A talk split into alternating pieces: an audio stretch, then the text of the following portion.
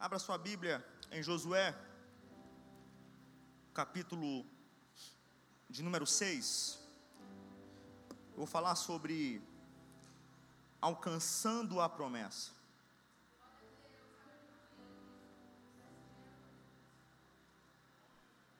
Alcançando a promessa. Quem tem promessa de Deus aí, irmão? Glória a Jesus.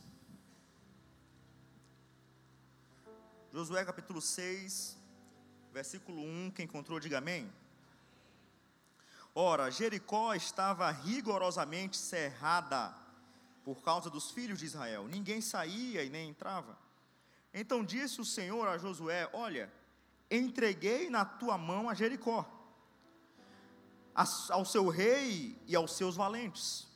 Vós, todos os homens de guerra, rodeareis a cidade cerceando, cercando-a uma vez, e assim fareis, fareis por seis dias. Sete sacerdotes levarão sete trombetas de chifres de carneiro diante da arca.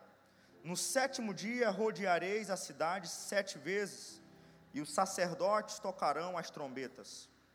Tocando-se longamente a trombeta, e ouvindo vós o sonido dela, todo o povo dará um grande brado. Então o muro da cidade cairá abaixo, e o povo subirá nele, cada qual em frente de si. Amém. Feche seus olhos. Senhor, nós queremos te louvar por estarmos na tua casa. Nós queremos te louvar, Senhor, pela tua presença que já é real em nosso meio. Nós queremos te louvar, Senhor, porque o teu Espírito Santo já está ministrando, meu Deus, desde que a primeira pessoa entrou nessa igreja. Nós queremos te louvar, Senhor, porque o culto não começou 19 h 15, mas desde, meu Deus, que um carro estacionou na frente desse templo. Nós queremos te louvar, Senhor, porque tu és digno de toda honra, digno de toda glória, digno de todo louvor. E nós cremos que essa noite é uma noite que tu vais colocar uma injeção, meu Deus, de fé em homens e mulheres para que alcancem a promessa que tu já liberaste na vida de cada um. Nós queremos te louvar por tudo, porque essa noite é uma noite diferente. É uma noite que algo extraordinário vai acontecer do céu, nas mais profundezas dos seres aqui nessa noite. Assim que nós te pedimos e nós agradecemos por tudo, e a igreja diga: Amém e Amém. Meus queridos irmãos, minhas queridas irmãs, é exatamente isso que eu quero, que eu quero não, que Deus quer falar comigo com você, sobre alcançarmos a promessa. Você precisa entender que tem promessa de Deus na sua vida. Quem tem promessa de Deus aqui, irmão? Levanta a mão. Tem promessa de Deus na sua vida. Mas eu quero fazer um plano de fundo para que você entenda algo extraordinário. Nós lemos Josué e Josué conta a história da conquista da terra prometida. Relata a história da conquista do povo de Deus da terra prometida. E essa terra tão famosa, que é a terra prometida, ela foi prometida por quem? Por Deus. Para quem? Para Abraão. Agora, se você for ver isso aí, centenas de anos atrás. Então perceba que Deus tinha prometido para Abraão, Abraão morreu, a promessa não. Aí Abraão teve Isaac, Isaac morreu, a promessa não. Teve Jacó, Jacó morreu, a promessa não. Aí Jacó teve vários filhos, você conhece um deles, José. José morreu, a promessa não. Perceba que gerações passaram, pessoas morreram, mas a promessa nunca deixou de existir. Eu estou pregando para pessoas que, quem sabe, quem recebeu promessa foi o teu avô.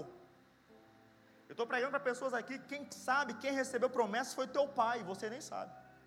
Eu estou pregando para pessoas porque a promessa de Deus ela passa de fronteiras de geração. Interessante é que a gente acredita mais em maldição hereditária do que em bênção hereditária. É engraçado que a gente acredita mais em maldição hereditária e tudo, não, porque o meu tataravô fez isso, isso, e até hoje eu estou assim, é engraçado, né? Que quando é bênção do teu tataravô, tu não acredita. Você sabia que tem vezes que Deus liberou algo que você nem sabe você está hoje usufruindo, mas porque foi uma bênção liberada por Deus há centenas de anos. Interessante é que aqui mostra que o povo estava alcançando a terra prometida, mas Deus já tinha prometido essa terra há centenas de anos. Sabe por quê? Porque o tempo não anula uma promessa dada por Deus. Eu vou repetir: o tempo não anula uma promessa dada por Deus. Se Ele prometeu, Ele vai cumprir. O interessante é que o livro de Josué, você vai ver que os capítulos iniciais, do capítulo 1 ao capítulo 5, você vai ver uma importância do preparo espiritual do povo para que alcance a terra prometida. Se você ler do capítulo 1 ao capítulo 5, você vai ver que o autor, antes de relatar a conquista, ele expõe a necessidade do preparo. Por quê? Porque o preparo da conquista determina a qualidade dela. Eu vou repetir. O tempo, a qualidade, o preparo da conquista determina a qualidade dela. Se você não se prepara para a conquista e você conquista algo, te prepara, vai ter dor de cabeça. Bênção fora da hora é maldição. Bênção sem maturidade é maldição. Por isso que tem vezes que Deus não te abençoa. Por isso que tem vezes que Deus não, te, não, não, não, não abre uma porta para você. Por quê? Porque você não tem estrutura para isso. Quantas vezes, meu irmão, quantas vezes você, a gente fica vendo aí o relato do povo, quantas pessoas que ganharam na mega cena acumulada, milhões, hoje se encontram pior do que estavam, porque não tiveram base, não tiveram estrutura. Então muitas vezes a gente quer correr atrás das bênçãos, e isso não é nem bíblico, porque a Bíblia fala que as bênçãos correm atrás da gente. Eu vou repetir porque acho que tem gente que não entendeu. Muitas vezes você quer correr atrás de bênçãos, mas a Bíblia fala que as bênçãos te seguirão. Então percebe que tudo caminha e resume aquilo que a gente gosta de falar em Osés capítulo 4, versículo 6, que o povo de Deus é destruído por falta de conhecimento. Então perceba que o povo estava se preparando para poder viver a promessa. Os dois temas principais do livro de Josué, os dois temas principais é posse da terra e aliança com Deus. Repita comigo: posse da terra e aliança com Deus. E só dos dois temas principais do livro de Josué, já, a gente já extrai uma lição. Não queira possuir a promessa sem ter uma aliança com Deus. O problema é que tem muita gente querendo viver a promessa de Deus sem ter aliança com Ele. E não tem como. Teve gente, tem gente que chega às vezes, pastor, senhor pode orar por mim, e não sei o que, eu olho assim, eu falei, como é que eu vou orar por isso, que não tem nada a ver com Deus? Não tem como nós queremos viver a promessa de Deus sem termos compromisso com Ele. E é sobre isso que quero falar sobre promessa. Muitas pessoas estão equivocadas no que tange a promessa. Pensa, Nicolas, pensa que promessa é um presente de Deus.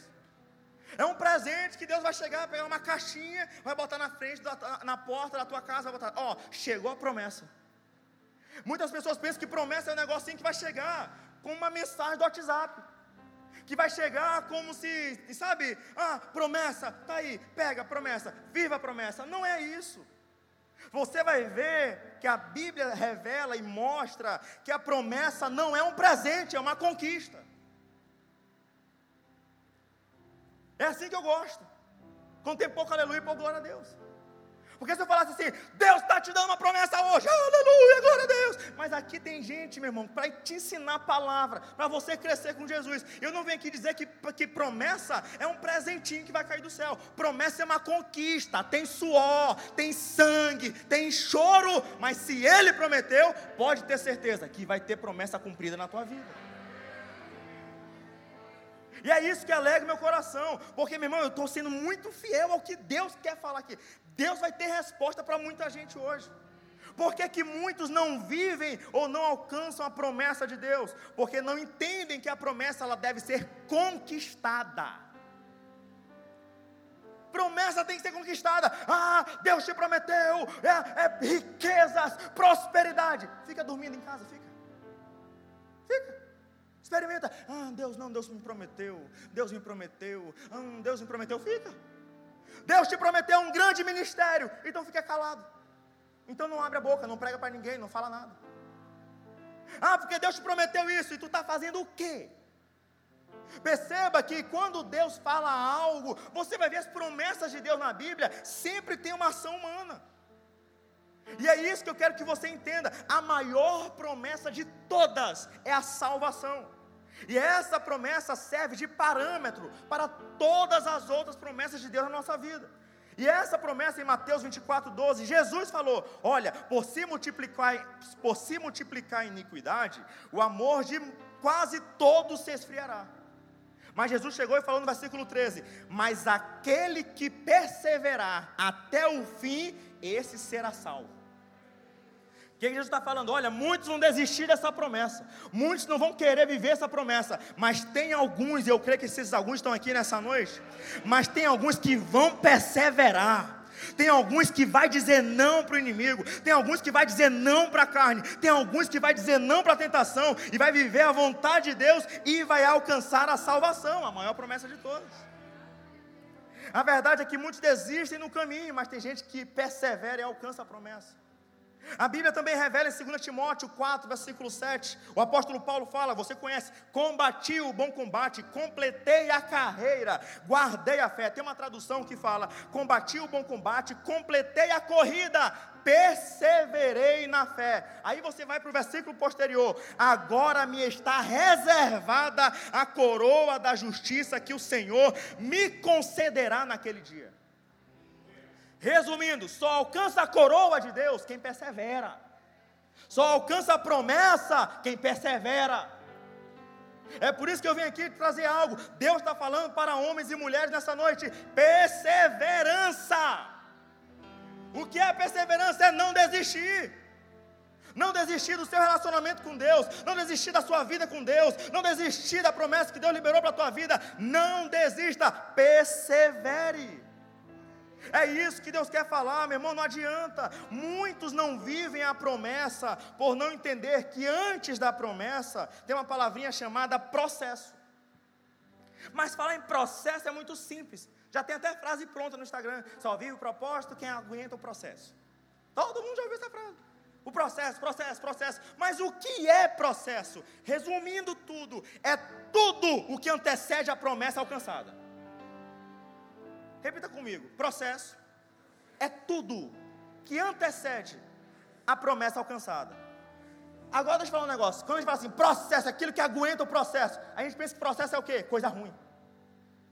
Pancada na vida, tribulação, dificuldade, doença, não na cara, porta fechada. E se eu te falar que parte do processo está elogio também? E se eu te falar que parte do processo é uma porta aberta? E se eu te falar que parte do processo é algo que você vê, rapaz, que coisa boa, sabe por quê, meu irmão? Deixa eu falar um negócio: não é só vaia que pode te, paral que pode te paralisar, aplauso também paralisa muita gente. Não é só ninguém te seguir no Instagram que te paralisa, curtida, comentário também. Eu costumo falar para o povo que gosta da rede social para pregar a palavra e tudo prega, posta vídeo pregando, cantando, rodando, chorando, prega, posta, do, posta o que você quiser, mas não veja a quantidade de like e comentário. Senão a gente fica fissurado em quantos likes, em quantas visualizações, e nós precisamos entender que muitas vezes isso pode nos paralisar. Não é só as palavras difíceis que vão nos paralisar, mas as palavras boas também. Nossa, você é demais. Uau, eu sou demais. Aí você para. E Deus, cara, está começando. Aí Deus te abençoa um pouquinho. Uau, Deus me abençoou. Ah, nossa, aí a pessoa chega. Como Deus está te usando. Uau. Aí tu para. Mas quem mandou você parar? Então perceba que no meio do processo tem tanto palavra boa como palavra ruim tem aplauso, tem vaia, tem de tudo. E você não pode paralisar no meio do processo. Seja por palavra boa, seja por palavra ruim, seja por aplauso, seja por vaia, não interessa. Você não pode paralisar. Eu estou pregando para pessoas que não vão retroceder no meio dessa jornada. Eu venho trazer, eu venho trazer uma resposta de Deus para alguém aqui, irmão. Quem quer alcançar a promessa de Deus aí? De verdade, quem quer alcançar a promessa de Deus aí, irmão? Eu vou te dar aqui, meu irmão, pouquíssimas, mas tudo à luz da palavra. A primeira coisa para alcançar a promessa, você precisa confiar na promessa. Precisa confiar na promessa. Você precisa ter fé. Preste atenção. Há momento que tudo vai conspirar contra. Vai ter hora, meu irmão, que a tua vida vai estar totalmente contrária à promessa de Deus. Vamos, Deus prometeu para Abraão: você vai ser pai de multidões, pai de nações. A, a mulher é estéreo. A mulher é estéreo. Perceba que sempre quando você recebe uma promessa, você olha para a sua vida. Ah, não, cadê a promessa? Ah, tua casa pertence ao Senhor. Aí você olha para a tua casa. O marido não quer papo contigo, a esposa não quer papo contigo, se vacilar, os filhos não querem, nem um cachorro, quando você chega, vai embora. Entende? Parece que quando você olha para a sua vida, ah, você vai ser próspero, Deus vai te dar muitas coisas. Aí tu olha, rapaz, estou devendo isso, minha conta está no vermelho. Tá com... Então percebe que às vezes você olha para a sua vida e a promessa parece que está totalmente alheia. Mas se Deus prometeu e você estiver no centro da vontade dele, pode ter certeza, essa promessa vai se realizar. Eu vou repetir, essa promessa vai se realizar. É isso que eu quero que você entenda. Mas preste atenção, preste atenção. Confiar na promessa de Deus é confiar em Deus, é mostrar que você confia nele. É mostrar que você confia nele, mas cuidado, preste atenção. Infelizmente, eu recebo muito gabinete desse, pastor, porque Deus me prometeu, pastor, porque Deus me falou. Como? Eu fui lá na Vila Embratel, eu fui lá não sei onde, eu fui lá não sei onde, e um profeta me falou. Ô oh, raiva, ô oh, raiva que eu tenho nessa raça. É um povo que se diz profeta e não tem nada de profeta. E fica botando minhoca na cabeça do povo de Deus. E fica botando minhoca. É porque assim diz o Senhor. E faz cara e faz cara de santo. Tem gente tão palhaça, e aqui eu estou dando um alerta para o povo de Deus. Tem gente que para mim é palhaço, que bota o joelho, que só, eu acho que bota até maquiagem. Olha, as marcas da minha oração, eu já ouvi. Olha as marcas, é só oração. Quem precisa orar, não, não diz que está orando. Quando Jesus fala quem ora, entra no teu quarto, fecha a porta e ora ao teu pai que está em oculto, e o teu pai te recompensará. Aí tem gente que, eu atendi gente on, on, essa semana, semana passada, que chegou, que meu irmão, é pastor, porque é, é, é, foi um profeta que falou, outro profeta que falou, e outro profeta que falou, pastor, nada aconteceu. Mas sabe o que é isso? Eu não estou falando, irmão, eu não estou falando de, ah, não, a culpa é dela, eu não estou falando, eu estou falando de, de palhaçada de gente. Cuidado! Tem muita gente indo para profeta que na verdade deveria ir para a palavra. Eu vou repetir, tem muita gente querendo ir para profeta que na verdade deveria ir para a palavra de Deus. Toda quarta, todo domingo de manhã, todo domingo à noite, tem profeta aqui pregando a palavra. Não sou, não é só eu não, tem gente pregando, porque a palavra de Deus tem poder. A resposta da tua vida está na palavra. Teve um dia que teve um que veio querer para cima de mim. É porque eu vejo três pessoas querendo te enrolar. Deus me revela até o nome. Hum. Eu amo pegar esse povo. Aí eu falei: É, Deus te revelou o nome, então fala. Não, Deus não me permite. Então Deus virou fofoqueiro agora para falar minha vida para ti, não me falar? É cada uma. E a pessoa chega e tem pessoas que sofrem. Eu conheço gente em que teve metida profeta, não. Deus manda dizer que é um menino que está no seu ventre. E é uma menina. Pronto, Deus agora é a favor de hermafrodita agora. Então, então percebe que o negócio é tudo bagunçado. Meu irmão, cuidado. Se foi homem, pode acontecer. Mas se foi Deus que prometeu para você, vai acontecer. Eu vou repetir: se foi Deus que te prometeu, vai acontecer. Pode acontecer o que for, pode gente não gostar, pode tudo conspirar contra, mas se ele prometeu algo para a tua vida, tem certeza de algo, vai acontecer. Porque ele é fiel. É a Bíblia que fala em Números capítulo 23, versículo 19: Deus não é homem para que minta, nem filho do homem para que se arrependa, porventura, tendo ele dito não fará, ou havendo falado não cumprirá. Ele que diz a Bíblia em Hebreus capítulo 10, versículo 23: Apeguemos-nos com firmeza à esperança que professamos, pois aquele que prometeu é fiel para cumprir. É a palavra de Deus.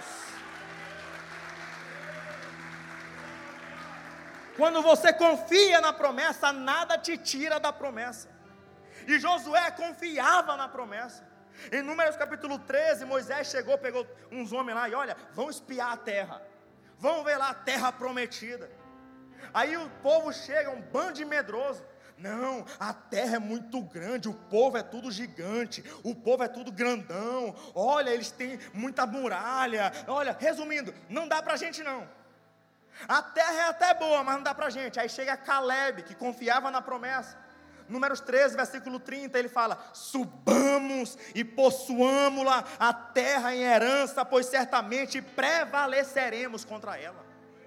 Aí chega Josué e fala: Se o Senhor se agradar de nós, então nos fará entrar nessa terra e nola dará. Não tem mais o povo dessa terra, porque como pão os devoraremos. O Senhor está conosco. Era Josué falando: Olha, é até difícil. Os caras são grandes, tem muralha, tem dificuldade, mas se Deus prometeu, vai acontecer. Eu vou repetir: se Deus prometeu, vai acontecer. Se Deus prometeu, vai acontecer. Sabe o que é isso? É Josué falando: Eu confio na promessa.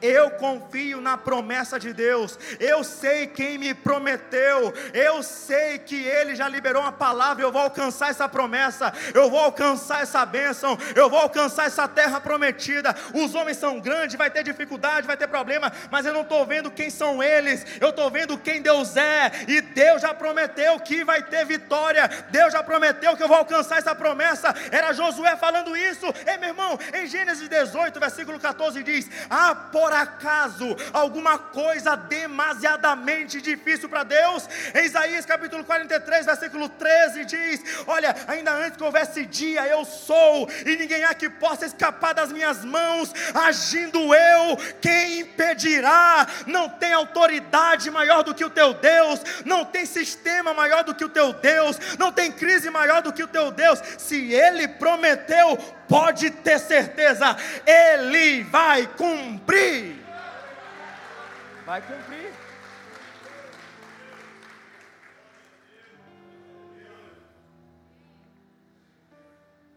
Quais foram as promessas que Deus já liberou para você?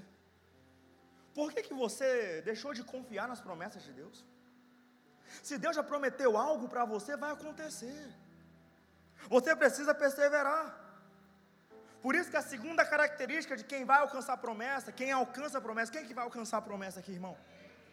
É não retroceder por nada. Por nada. Fala assim, eu não vou retroceder por nada. Nada e ninguém é mais importante do que uma promessa alcançada. É por isso que tem muita gente que está relativizando a promessa de Deus, porque não confia na promessa, e não entende o poder de uma promessa alcançada. Aí chega uma proposta, cede. Chega algo, cede. Aí acontece alguma coisa, cede. É porque você não confia no Deus que te prometeu. E você precisa entender isso. Gente, a pior sensação do mundo é você saber que poderia alcançar uma promessa e não alcançou. Ou tragédia. E eu não quero que ninguém aqui sofra com isso. Eu quero que todos aqui nessa noite alcancem a promessa que Deus já liberou para você. Porque cada um aqui tem uma promessa que Deus já liberou. É uma promessa na família, é uma promessa nas finanças, é uma promessa na carreira, é uma promessa no ministério, é uma promessa, meu irmão, não sei. Eu não sei qual foi a promessa de Deus, mas você precisa entender que você precisa, precisa perseverar. Porque a pior tragédia, eu te mostro na Bíblia, a pior tragédia é você saber que você teve a oportunidade de alcançar a promessa e não alcançou. Te mostro na Bíblia. Qual é a maior promessa de todas? Salvação. Então vamos pegar ela como parâmetro. Jesus falou em Mateus capítulo 25, versículo 46, que quem não for salvo, resumindo, inferno, a Bíblia fala, vai viver num sofrimento eterno. Você já imaginou? Sabe por que é sofrimento eterno? Primeiro, a ausência de Deus. Porque Deus não vai estar no inferno. A presença de Deus não vai estar manifesta no inferno. Segundo, sabe por quê? Porque todo mundo que vai estar lá vai falar: Eu tive oportunidade de ser salvo e não abracei. Você pode dizer: Eu vou ser salvo. Vamos, vamos melhorar? Vamos, vamos falar com mais fé. Eu sou salvo. Eu sou salvo. Eu não vou relaxar.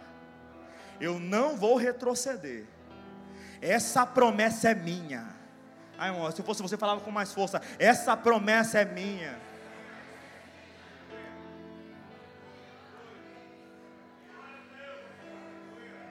O diabo não pode tirar essa promessa. Não é um contatinho, meu irmão, que vai tirar essa promessa não é uma mensagenzinha que vai tirar essa promessa, não é um site pornográfico que vai tirar essa promessa.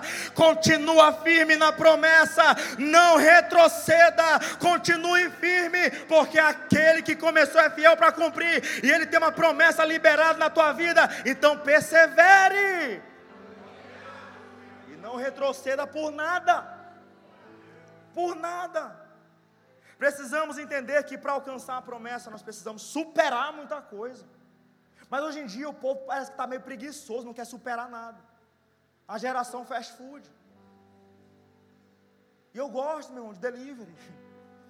É bacana, mas preste atenção, nós precisamos entender que a vida é esforço. É esforço. Não tem moleza. Por que, que Jesus falou: olha, a porta larga é a que leva à perdição e muitos entram por ela? Mas a porta que leva à salvação é estreita e poucos entram por ela. Você pensa que é fácil agradar o Senhor, fácil você viver em santidade? Não é, mas é uma promessa que Deus já liberou para você. A Bíblia fala que Josué superou muitas coisas, aqui eu já caminho para o encerramento.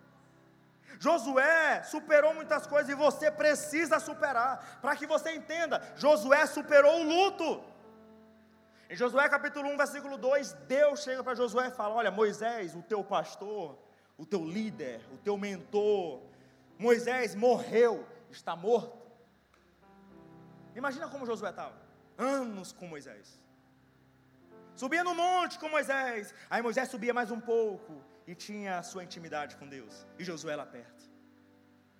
Aí Moisés descia, primeiras coisas falavam com Josué. Descia com Josué, subia com Josué. Josué via melhor do que todo mundo, Moisés tendo experiência com Deus. Mas teve um dia que Moisés subiu com Josué, mas Moisés só subiu e não desceu. E nesse dia, Deus mesmo deu a notícia, porque nem sempre Deus vai falar o que você quer. Deus chegou para Josué e falou: Olha, Moisés, o teu pastor, o teu líder, o teu mentor, esse homem que você ama não está mais contigo, está morto. E inclusive isso está sendo feito um livro. Mas Deus chega para Josué no mesmo contexto e fala: Já te falei a notícia. Mas Deus chega e fala: Levanta-te. Levanta-te. Que isso? Deus não respeitou o luto. Deus sabia como Josué estava mas também Deus sabia a promessa que tinha liberado na vida dele.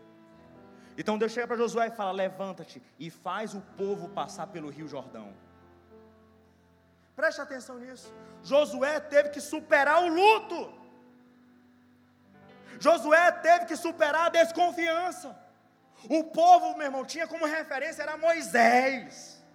Moisés era o cara que, tinha, que foi lá no Egito, tirou o povo, né? há quem diga em torno de duas, três milhões de pessoas, tirou o povo todinho do Egito, passou do Mar Vermelho, teve tudo aquilo que você sabe, coluna de nuvem, coluna de fogo, tudo aquilo, foi com Moisés. Aí imagina, Josué, eu sou o líder agora. Imagina, Josué já era um líder, mas imagina a desconfiança. Você acredita mesmo que ninguém desconfiou de Josué? Esse cara que vai nos liderar. Mas chega Josué capítulo 1, versículo 5. Deus chega para Josué e fala: Assim como fui com Moisés, eu serei contigo, não te deixarei, nem te desampararei. Josué teve que superar porta fechada. Como assim porta fechada? Meu irmão, primeiro ele passou porta fechada, mas foi com Moisés, o mar vermelho. O mar estava fechado, o mar se abriu. Mas depois ele tinha que passar por uma outra porta fechada. Qual? Rio Jordão. Tem que passar pelo Rio Jordão, imagina. Rapaz, eu já vi Moisés abrindo o mar vermelho. Agora sou eu para abrir esse rio. Imagina só o que passou na cabeça de Josué, mas aí de novo chega Deus falando e fala para ele: Hoje começarei a engrandecer-te perante os olhos de todo Israel, para que saibam que assim como fui com Moisés, Josué, olha, eu sou contigo. Mas falou só para Josué. Agora Deus chega e fala para Josué: Agora todo mundo vai saber que eu sou contigo. Presta atenção, antes de Deus revelar para o povo, Ele primeiro revela para ti. Você precisa entender que antes de Deus mostrar uma promessa realizada para o povo, Ele mostra a promessa para você. Então, se você não confia, o povo não vai ver a promessa realizada na tua vida. Aí eu venho aqui perguntar aquilo que Deus manda: qual foi a promessa que Deus já liberou para a tua vida? Qual foi a promessa que Deus já liberou para a tua vida? E você conhece a história quando o povo foi para o Rio Jordão, os sacerdotes estavam com a arca da aliança. Você conhece a história. O Rio Jordão, para que você entenda, tinha em torno de 40 metros de largura, quase 3 a 4 metros de profundidade, era perto de Jericó. E você conhece a história: os sacerdotes pegaram a arca da aliança, que significa presença de Deus. As, os sacerdotes pegaram a arca da aliança, e a Bíblia fala que quando eles botaram os pés na água, a água simplesmente parou, paralisou. Por quê? Porque simplesmente a correnteza estava vindo, a água paralisou. Então a água foi dividida. E o sacerdote com a arca da aliança ficou no meio do rio, enquanto mais de estudiosos falam, mais de duas milhões de pessoas passavam. Então perceba que o povo estava passando o rio Jordão, era uma porta que estava fechada que se abriu. Por quê? Porque para você alcançar a promessa, portas vão se fechar, mas também Deus vai abrir uma porta para você. Eu vou repetir, meu irmão: Deus vai abrir uma porta para você. E não é de qualquer jeito, não, é de uma forma extraordinária, de uma forma milagrosa. Para quê? Para que todo mundo saiba que não foi padrinho, que não foi amiguinho, que todo mundo saiba que não foi um parente, que não foi uma costa larga, que não foi, meu irmão, uma indicação, não, foi Deus que te abençoou. Vão olhar para você, estou liberando uma palavra profética para a tua vida. Vão olhar para você e vão dizer: não foi padrinho, não foi parente, não foi alguém, foi Deus que abençoou esse homem, foi Deus que abençoou essa mulher, foi Deus que abençoou essa empresa, foi Deus que abençoou esse ministério. Eu sinto graça de Deus para liberar essa palavra. Deus vai abrir porta para alguém, para que você entenda que Deus está no controle da tua vida.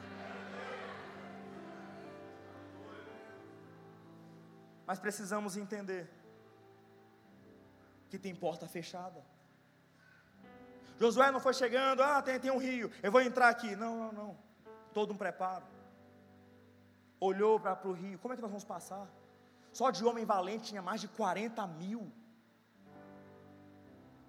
Como é que nós vamos passar porta fechada? Vai ter não que você vai receber vai ter bloqueio no Instagram que você vai receber, vai ter gente que vai deixar de seguir no Instagram, vai acontecer muita coisa, mas continue em frente, porque tem promessa de Deus na tua vida. Quando o povo estava, e aqui isso aqui me chama muita atenção. O povo já tinha saído do Egito, passado anos, já estavam passando o Rio Jordão, chegando em Jericó. Perceba, o tempo vai passando e mais perto da promessa você fica. Eu vou repetir: o tempo vai passando e mais perto da promessa você fica. Por isso você não pode retroceder. Por isso que você não pode paralisar. Porque o tempo já passou tanto e você está mais perto da promessa do que antes. Então por que você vai parar agora? Para que você entenda sobre Jericó. Jericó tinha mais ou menos 3 hectares. Jericó, para que você entenda, tinha 32 quilômetros quadrados, cercado com muralhas, duas muralhas paralelas, em torno de 5 metros a distância de cada. Então, era uma muralha, era por isso que era chamada de cidade fortificada. Porque era uma cidade que não tinha como nós entrarmos nela. É uma cidade de difícil acesso. Agora vem cá. Se uma pessoa que está dentro dessa cidade, fortificada, com uma muralha poderosa, quem vai ficar com medo? É quem está dentro da cidade ou quem está fora? A lógica é quem está fora. Mas a Bíblia mostra que quem estava com medo era quem estava do lado de dentro. Aí você vai entender lendo Juízes capítulo 2. A mulher chega e fala assim: Olha, a gente sabe que Deus é com vocês. A gente sabe que Mar Vermelho, Deus abre. Que Rio Jordão, Deus abre. Que cidade que vocês chegam, Deus dá. A gente sabe, sabe o que é isso? Eles sabiam que o Deus era mais forte do que a muralha. Eu vou repetir: o teu Deus é mais forte do que qualquer muralha. O teu Deus é mais forte do que qualquer mar. O teu Deus é mais forte do que qualquer rio. Eu não sei aquilo que se meteu na tua frente na jornada da promessa, mas eu só venho liberar uma palavra: o teu Deus é maior do que tudo que aparece na tua frente. O teu Deus é maior. Interessante é que ele chega e fala: Rapaz, se Deus fez esse povo passar mar vermelho, quilômetros de distância, o que dirá essa muralha de 5 metros? O que dirá essa muralha? Interessante, que os inimigos sabem do poder do teu Deus e muitas vezes você não sabe. Muitas vezes o povo que não é crente, meu irmão, eu estou te falando, eu, eu já fui. Eu já cheguei às vezes, eu falei assim, aí eu fui, pastor, é assim, rapaz, rapaz, não, meu irmão, acho que não dá não para mim, dá para mim não. Aí a pessoa, cachaceiro, adulto, mentiroso. Ei, pastor, Deus é grande, pastor. Eu, epa, que negócio é esse? Muitas vezes a gente diz que confia em Deus. Você sabia que Satanás sabe mais do poder de Deus do que muito crente? A Bíblia fala, a, a, Bíblia mostra o inferno todo estremecendo diante da presença de Deus. É um tremor, é um pavor na presença de Deus. E muitas vezes a gente não entende o poder da presença do Senhor. E precisamos entender isso. Mas o que era Jericó, e é aqui que eu quero liberar sobre a tua vida. Jericó era uma porta de acesso para a promessa de Deus. Não era qualquer vitória era uma vitória que daria acesso àquilo que Deus já tinha prometido. E você conhece a história. Deus falou assim: Olha, vocês já estão perto de alcançar a promessa. Mas antes disso, eu tenho algumas instruções. Aí você conhece a história. Você sabe que todo dia eles davam uma volta na cidade. Quantas voltas? Quantas voltas? Uma volta. Repita comigo: uma volta. Todo dia eles davam uma volta na cidade. Todinho. Segundo dia, uma volta na cidade. Terceiro dia, volta na cidade. Quarto dia, volta na cidade. Quinto dia, volta na cidade. Interessante. Eu fico imaginando o povo na muralha. Esse povo tá é doido, é? Esse povo tá é doido. Ó, um dia já estamos três dias dando volta aqui na cidade. Quarto dia, volta na cidade. E a Bíblia fala que a ordem de Deus era para ninguém fazer zoada ninguém fazer barulho. Mas eu fico imaginando o povo, olhando, o povo de Deus dando volta na cidade. Esse povo está ficando é doido, é? Esse povo está ficando é doido. Sabe o que eu imaginei eles falando? Esse povo está andando em círculo. E tem vezes que alguém olha para você e fala, está andando em círculo. Tem vezes que o povo olha para você e fala assim, rapaz, está dando, está perdendo é tempo. Mas o povo sabia, a gente está chegando perto da promessa. E o povo lá de fora falando, rapaz, tá ficando doido, dando volta, já está uns três dias rodando. E o povo aqui, ah, rapaz, Deus deu uma promessa. Nós vamos alcançar essa terra, nós vamos alcançar essa terra, nós vamos alcançar essa terra. Ah, mas está perdendo tempo, aí não estou perdendo tempo, eu estou mais perto da promessa. Ah, mas não está alcançando, eu estou chegando perto da promessa, eu já estou olhando a promessa, eu já estou olhando a promessa. Precisa entender que a Bíblia fala que o muro, a muralha, caiu abaixo. Mas como que a muralha caiu? Você conhece muito bem a história. A Bíblia fala, nós lemos isso, que foi tocado uma trombeta de chifre de carneiro. Repita comigo, chifre de carneiro. Mas preste atenção, os sacerdotes usavam dois tipos de trombeta basicamente. a, a, de, é, trombeta de prata e trombeta de chifre de carneiro. Qual era a diferença? Quando usavam trombeta de prata, era para dar um sinal: olha, vai ter aqui uma aglomeração, vai ter uma reunião importante. Essa era a trombeta de prata. Mas por que, que Deus tinha dado a direção para ser trombeta de chifre de carneiro? Porque trombeta de chifre de carneiro era usado para poder cantar vitória. Era para poder indicar, olha, vai ter, vitória, adoração, louvor ao Senhor. Mas como é que eles tocavam a trombeta de chifre de carneiro se a muralha não tinha caído? Era Deus dando uma direção: adora antes da vitória chegar. Louva antes da porta se abrir. Levanta as mãos antes da cura chegar. Antes da prosperidade chegar, continua louvando, adorando, exaltando, porque o louvor a Deus não depende de porta aberta. O louvor a Deus não depende, meu irmão, de, uma, de algo extraordinário acontecendo, porque algo extraordinário já aconteceu. O Senhor é bom, a sua misericórdia dura para sempre. Nós precisamos louvar ao Senhor antes das muralhas caírem.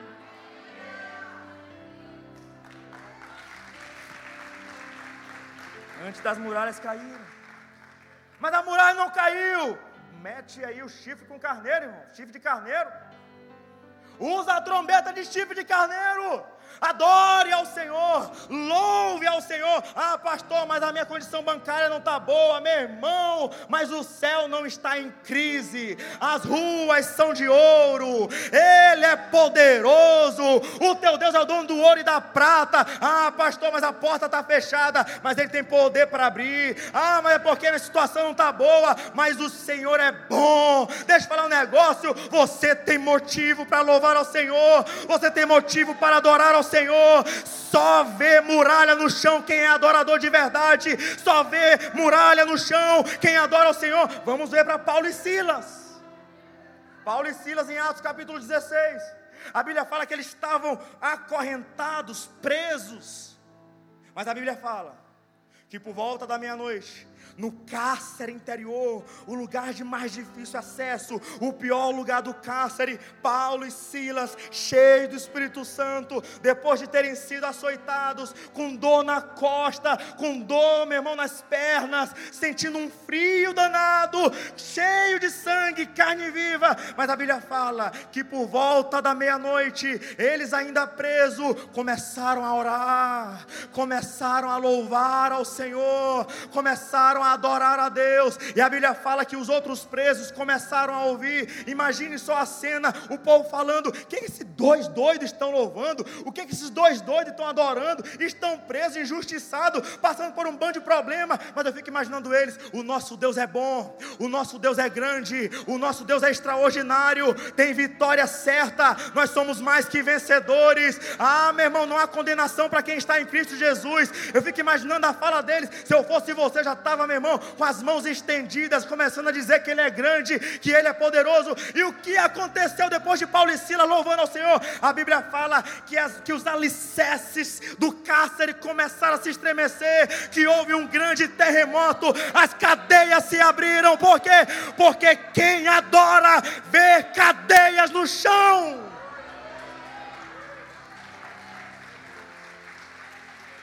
Aleluia é louvor a Deus, é louvor a Deus. Não há nada, eu fico imaginando o capeta encapetado. Um problema doido no coro da irmã, um problema doido no coro do irmão. Aí chega a irmãzinha no quarto. Obrigado, Senhor. Obrigado por tudo. Obrigado pela tua presença. Eu fico imaginando o diabo endiabrado. Como?